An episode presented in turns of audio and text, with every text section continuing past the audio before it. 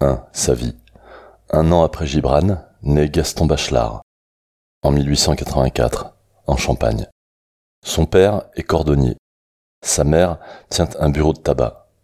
Il arrête ses études après le bac, bien malgré lui, ce qu'il déplorera plus tard, car selon lui, les études courtes véhiculent des vérités scolaires à courte vue.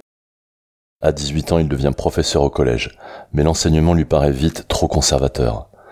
Il décide alors de travailler dans les télégraphes, qui le passionnent, et ce, pendant environ 8 ans. Rêvant de devenir ingénieur des télégraphes, il entreprend des études supérieures de maths, physique, chimie, mais il échoue finalement à réaliser son rêve, à son plus grand regret. Bachelard voit la mer pour la première fois alors qu'il a quasiment 30 ans. Lorsque la guerre éclate, il se marie avec une institutrice de sa région natale, puis part se battre dans les tranchées, affirmant ainsi sa bravoure pendant plus de deux ans. À 35 ans, sa fille naît et son épouse décède quelques mois plus tard. Il est alors professeur dans des domaines très variés, notamment en physique-chimie, et ressent le besoin de s'inscrire lui-même en licence de philosophie, puis en agrégation. Ses thèses sont publiées. Il a alors 43 ans. Il soutient sa fille, dont il est très proche, et qui se lance aussi dans l'enseignement supérieur. À 53 ans, il est fait chevalier de la Légion d'honneur, professeur à la Sorbonne et directeur de l'Institut d'histoire des sciences et des techniques. Il décède à 78 ans, en 1962, à Paris, mais il sera enterré dans son village natal. 2. Politique. Bachelard est peu engagé politiquement. Ses choix sont avant tout éthiques. Il éprouve toutefois de fortes sympathies pour la résistance pendant l'occupation allemande. Par ailleurs, son origine modeste le conduit à se sentir plus proche du peuple et des travailleurs que des puissants et des politiques. La misère humaine le consterne, car il sait que pour les gens du peuple, rien n'est donné, tout est à construire. Écologiste avant l'heure, Bachelard accuse les égouts et les usines de souiller les rivières et d'outrager la nature. Il est choqué par les fontaines des campagnes salies et la grande beauté naturelle ternie par les hommes. Il comprend, près de l'eau et des fleurs, que la rêverie est un univers en émanation, tel un souffle odorant qui sort des choses par l'intermédiaire d'un rêveur. Son plaisir est d'accompagner le ruisseau, toujours dans le sens de l'eau qui coule, et qui ainsi mène la vie ailleurs. 3. Éducation. Profondément humaniste, Bachelard considère que l'éducation est la source essentielle de la richesse humaine. L'école est trop importante pour être confiée à des financiers ou à des industriels. Bachelard plaide alors en faveur de l'école pour tous, et même d'une société faite pour l'école. Il définit le philosophe comme un professeur de sagesse, se considérant lui-même plus comme un professeur que comme un philosophe. Il s'attache à observer les enfants et leurs besoins, il remarque que l'éducation repose sur la confiance et la liberté, dans un respect du développement. Les pratiques punitives, ainsi que l'esprit de compétition, sont à proscrire. À l'école, les rythmes sont inadaptés aux besoins naturels. Leurs matériaux pauvres et uniformes brident la spontanéité. Bachelard encourage la diversification des réponses éducatives, notamment la coopération, la mutualisation des connaissances, qui permettent de découvrir la puissance stimulante de l'intelligence collective. Notons qu'à cette époque, ces propositions pédagogiques sont très audacieuses. À l'inverse, le conservatisme est inacceptable. L'enseignant qui reproduit son capital culturel finit par n'accepter que ce qu'il sait déjà et par immobiliser sa réflexion. On ne s'instruit qu'en construisant, expérimentant, découvrant, inventant et toute création doit surmonter une anxiété. Une âme habituée est une âme morte. Une tête bien faite doit être sans cesse refaite. Même les débiles, les schizophrènes ou les cerveaux figés peuvent toujours se mettre à découvrir et inventer pour redynamiser leur psychisme. La pratique des mathématiques notamment sauve les esprits de leur égarement. Rien ne va de soi, tout doit être construit. L'élève qui ne sait pas est en réalité soumis à ses propres représentations, ce qui le ferme à d'autres manières de concevoir. Son imaginaire l'empêche de voir, en s'imposant avec force. Il lui faut alors accéder à la compréhension comme un malentendu surmonté, une représentation purifiée. L'erreur doit donc être vu comme une source de progrès. Avouer qu'on s'est trompé doit être considéré comme le plus éclatant hommage à la perspicacité.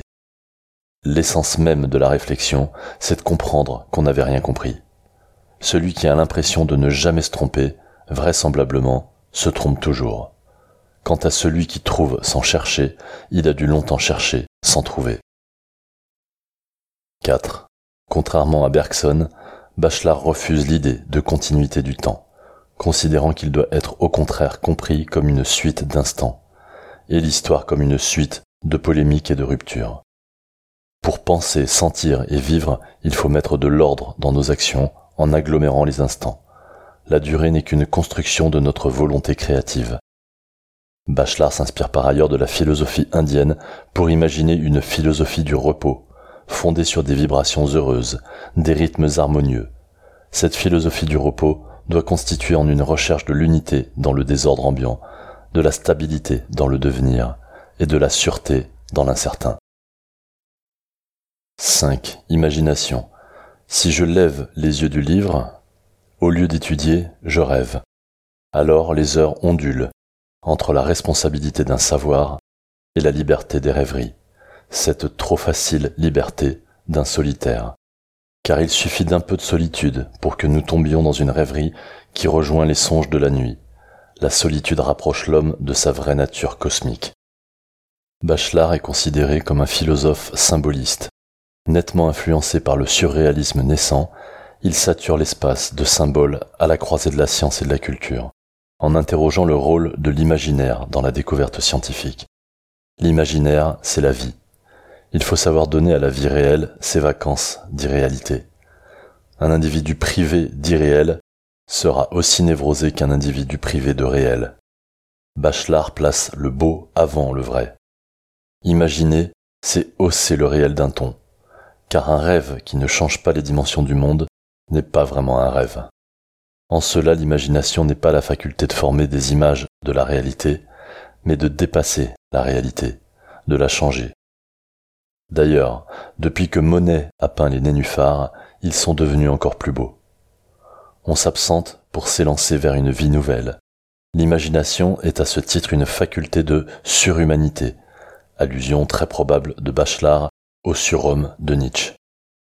La rêverie poétique est une rêverie cosmique qui nous écarte des rêveries de projet. Elle nous place dans un monde, pas dans une société. La rêverie travaille en étoile et revient à son centre pour lancer de nouveaux rayons. Contrairement au rêve qui chemine linéairement et oublie son chemin en courant. Bachelard n'est jamais sûr que ce soit le sujet qui pense, c'est peut-être au contraire l'univers qui pense le sujet le monde qui vient s'imaginer dans la rêverie humaine. Au moi rêveur, il associe un non-moi rêvé qui enchante le moi et permet de vivre notre confiance d'être au monde. Et il ne faut surtout pas négliger la puissance de la rêverie, même dans le travail, au risque d'anéantir le travailleur, car on ne peut rien faire à contre-cœur, c'est-à-dire à contre-rêve. 6. Maison. Bachelard est très attaché au symbole de la maison. Elle constitue le lieu naturel de la fonction d'habiter. On y revient, ou alors on rêve d'y revenir. Sur les images de la maison nid retentit une composante intime de fidélité. Mais la maison a également un rôle de protection du rêveur. 7. Image et poésie. Notre appartenance au monde des images est plus constitutive de notre être que notre appartenance au monde des idées car la conscience humaine est tendue vers l'abstraction. Les images sont des forces psychiques plus fortes que les idées, et plus fortes même que les expériences. Une simple image ouvre un monde. L'homme a été capable de créer des formes avant de créer des concepts. Cette pensée de Bachelard renvoie entre autres à la magie que les anciens initiés plaçaient dans les figures du tarot. Bachelard s'intéresse également à Jung et à ses rêves éveillés, car toute image est un souvenir. L'homme accède à la sérénité en parfaite harmonie avec le cosmos s'il accepte une rupture entre connaissance sensible et connaissance scientifique. Le monde de l'image est en effet indépendant du monde rationnel, de l'objectivité. On ne peut étudier l'image que par un assemblage avec d'autres images, et les images ne peuvent être reçues que si on les admire. Bien que très attaché aux images, Bachelard se refuse à en pousser trop loin les analyses conceptuelles, car l'intellectualisation ne conduira jamais au foyer où se forment les images poétiques. Préciser un peu trop une image poétique vous faites rire. Enlever un peu de précision à une image triviale, vous faites naître une émotion poétique. Le poème est une grappe d'images. Comme les philosophes s'instruiraient s'ils lisaient les poètes. Alors, ce que peut espérer la philosophie, c'est de rendre la science et la poésie complémentaires. 8. Alchimie. La matière et ses plans mystérieux révèlent les plans cachés de l'inconscient humain. Tous deux ont des ombres qui se correspondent, comme l'objet et son image dans un miroir. Aussi les inspirations poétiques peuvent être classées en quatre catégories correspondant aux éléments alchimiques. Et c'est l'élément feu qui fascine le plus Bachelard, à l'instar de tout le courant romantique. Les poètes voient dans son élémentaire, la salamandre, une volonté de consommation totale de l'individu dans la nature, et donc un renouvellement. Quand on veut que tout change, on appelle le feu. La flamme est un sablier qui coule vers le haut. D'ailleurs, les éléments ne sont pas cloisonnés. L'eau est une flamme mouillée. L'air, dont la légèreté s'oppose à la lourdeur névrotique, évoque à Bachelard le voyage du rêveur, dans la douceur protectrice du monde mais également les images nietzschéennes, essentiellement aériennes, signes d'un penseur qui nous regarde du haut des cimes. L'épicurisme de Bachelard le relie enfin à l'élément terre, à ses fruits.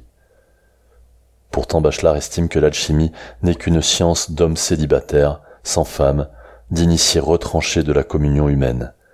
Les leçons alchimiques sont par conséquent des leçons de psychologie intimiste. 9. Raison. Bachelard construit sa théorie de la connaissance à partir de la physique, des mathématiques, de la chimie et de la logique.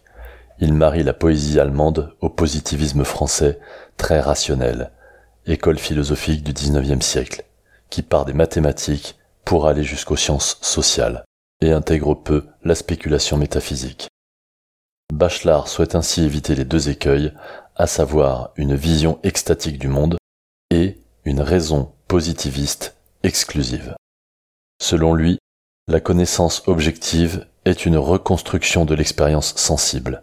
On ne peut étudier que ce qu'on a d'abord rêvé. La théorie est antérieure à l'expérience. Et même la théorie informe l'expérience.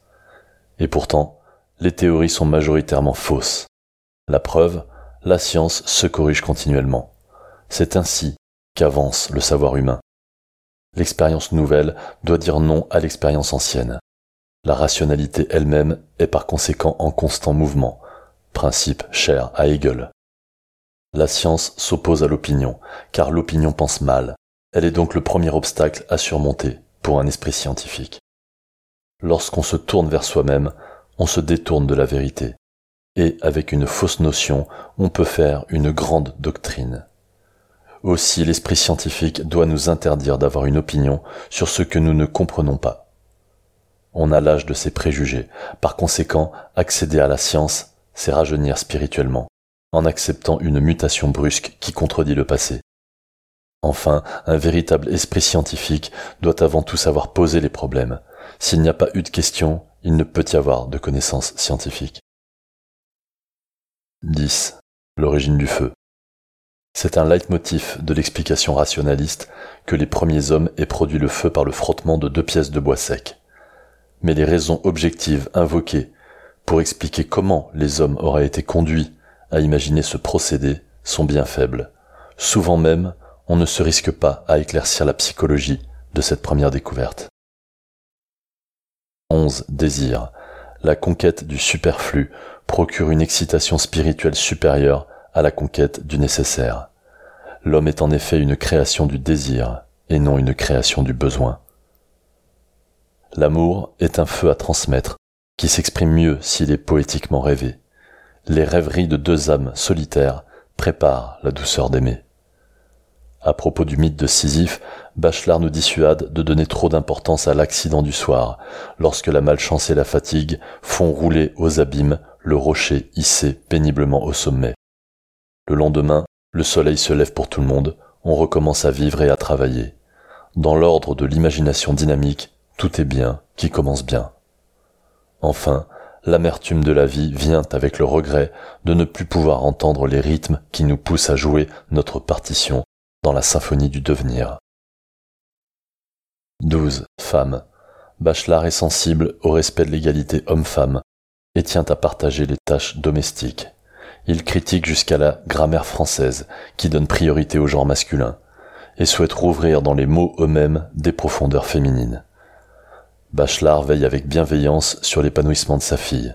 Son époque étant très marquée par le clivage des sexes, il souhaite prendre ce mouvement à contre-pied en faisant de sa fille une savante et en lui permettant de devenir mathématicienne, philosophe et de diriger le Centre national d'études d'histoire et de philosophie des sciences. 13. Conclusion. Bachelard est un philosophe positif, proche de la nature et de l'être humain, mais également de la science et de la poésie. Il nous lègue quelques citations qui invitent à la réflexion. Si la sphère est la plus belle des formes, c'est aussi la plus pauvre. Tout bon livre à peine achevé doit être immédiatement relu. L'être humain dans sa jeunesse veut surgir du sol. Le saut est une joie première. C'est là l'origine de la danse. L'esprit peut changer de métaphysique, mais ne peut pas se passer de métaphysique. La lumière joue à la surface des choses, mais où l'œil et la main ne vont pas, la chaleur s'insinue. Dans la solitude nocturne, vous voyez passer les mêmes fantômes. La barque de Caron va toujours aux enfers. Il n'y a pas de notonnier du bonheur. L'alcool enrichit le vocabulaire et libère la syntaxe.